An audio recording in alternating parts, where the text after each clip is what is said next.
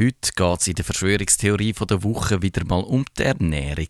Das Essen ist ein Thema, das die Verschwörungstheoretiker beschäftigt und auch die Esoteriker nicht in Ruhe lässt. Der Codex Alimentarius haben wir auch schon besprochen. Das ist ein Regelwerk von der WHO, der Weltgesundheitsorganisation, wo es um die Qualität der Lebensmittel geht. Der Codex soll jetzt, so sagen die Verschwörungstheoretiker, dazu da sein, die Bevölkerung zu reduzieren. Sieben oder bald zehn Milliarden Menschen sagen einfach zu viel und darum sollen alle Lebensmittel standardmäßig bestrahlt werden. Auch Heilkräutli und homöopathische Mittel sollen verboten werden, klar, weil Big Pharma will, dass teure Medikamente gekauft werden. Es gibt jetzt aber noch ganz andere Theorien. Von den Lichtesser haben wir es auf dem Sender auch schon gehabt, schon öfters. Liebevoll haben wir das Thema behandelt. Eine andere, ein bisschen harmlosere Theorie ist die, dass man bei seiner Ernährung sollte auf seine Blutgruppe schauen Blutgruppendiät heisst das. Und ich habe in Zürich auch schon lokal gesehen, wo so Blutgruppenmenüs auf der Speiskarte hatten. Leute mit Blutgruppe 0 müssten jetzt viel Fleisch hinterbiegen und ja, keine Milch und kein Getreide zu sich nehmen.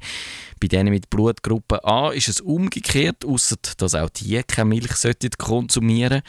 Blutgruppe B kann Milch konsumieren, ebenso Fleisch und Getreide. Und die mit A, B sind mit Obst und Gemüse gut bedient.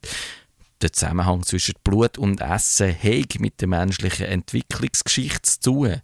Blutgruppe 0 stamme aus der Zeit, wo wir Jäger und Sammler sind und viel Fleisch gegessen haben. Blutgruppe A sei bei den Gemüsebauern entstanden und so weiter. Der amerikanische Naturheilkundler Peter J. Adamo findet, je nach Blutgruppe werde Essen unterschiedlich verarbeitet. Es gäbe bestimmte Proteine im Essen, wo Lektin heissen und wenn man jetzt eben aus Versehen die falsche Lektin zu sich nimmt, dann, ui, verklumpft sich das Blut und das ist irgendwie, leuchtet ein, nicht so eine gute Sache. Jetzt sagen Wissenschaftler, die treten wieder mal als Spielverderber auf und die sagen, dass die Lektin gar nicht im Darm ankommen, weil sie beim Kochen schon zerstört werden. Und sie weisen auch wiederum spielverderberisch darauf hin, dass auch Menschenaffen verschiedene Blutgruppen haben, obwohl die ja weder Bauern noch Jäger noch Sammler sind, so im engeren Sinn.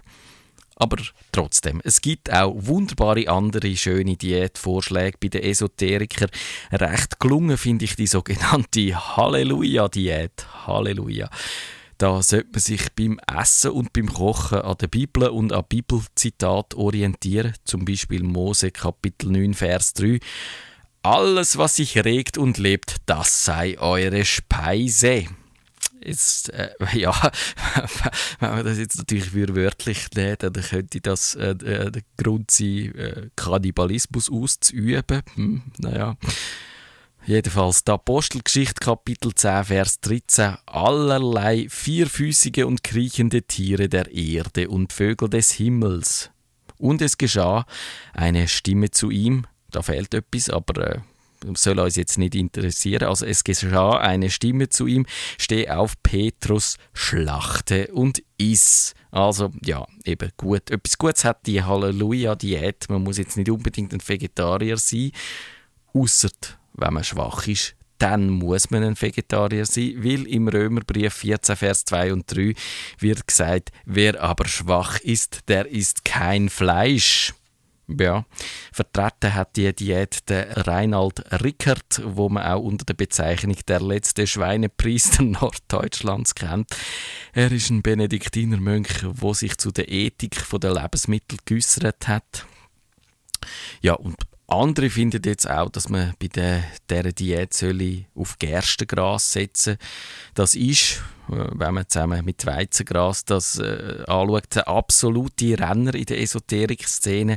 Es verjüngt, verhindert Haarausfall und Glatzenbildung hat sogenannte Wohlfühlhormone drin und macht auch schlank. Also alles und noch viel mehr kann man sich von dem Gerste- und Weizengras erwünschen. Aber Kritiker sagen jetzt, das ist vielleicht auch darum, weil es eigentlich fast quasi null Nährstoff drin hat. Dafür sind die Preise exorbitant. 150 Gramm kann man kaufen. Da in der Schweiz wird auch in diversen Webshops und so vertrieben. Ungefähr 50 Stutz zahlt man für 150 Gramm. Das ist noch nicht ganz so schlimm wie harte Drogen, aber auch nicht mehr so weit davon weg. Jedenfalls, äh, ja, Halleluja kann man da nur sagen. Wenn ihr mit dieser Diät nichts könnt anfangen könnt, dann vielleicht mit der Neandertaler-Diät. Sie wird auch Steinzeit-Diät genannt und ist darum gesund, weil man sich so ernährt, wie das die Leute in der Steinzeit gemacht haben. Ein Doktor namens Boyd Eaton propagiert die Diät. Man konsumiert vor allem Protein, getrocknete Datteln, Feigen, aber kein Getreide und Milch. Und ihr könnt das auch noch weitertreiben und bis zu der Urkost von Franz Konz zurückkehren. Dort ernährt man sich wie vor 30 Millionen Jahren. Also mh, hm, von feinem Seetang, Moos, Flechten und von Erde. Jawohl, der Herr Franz Kotz findet, man könnte durchaus ab und zu einmal ein bisschen Erde zu sich nehmen, am besten vom Maulwurfshügel. Und ich sage allen, die noch nichts nachgehabt haben, herzlich einen guten.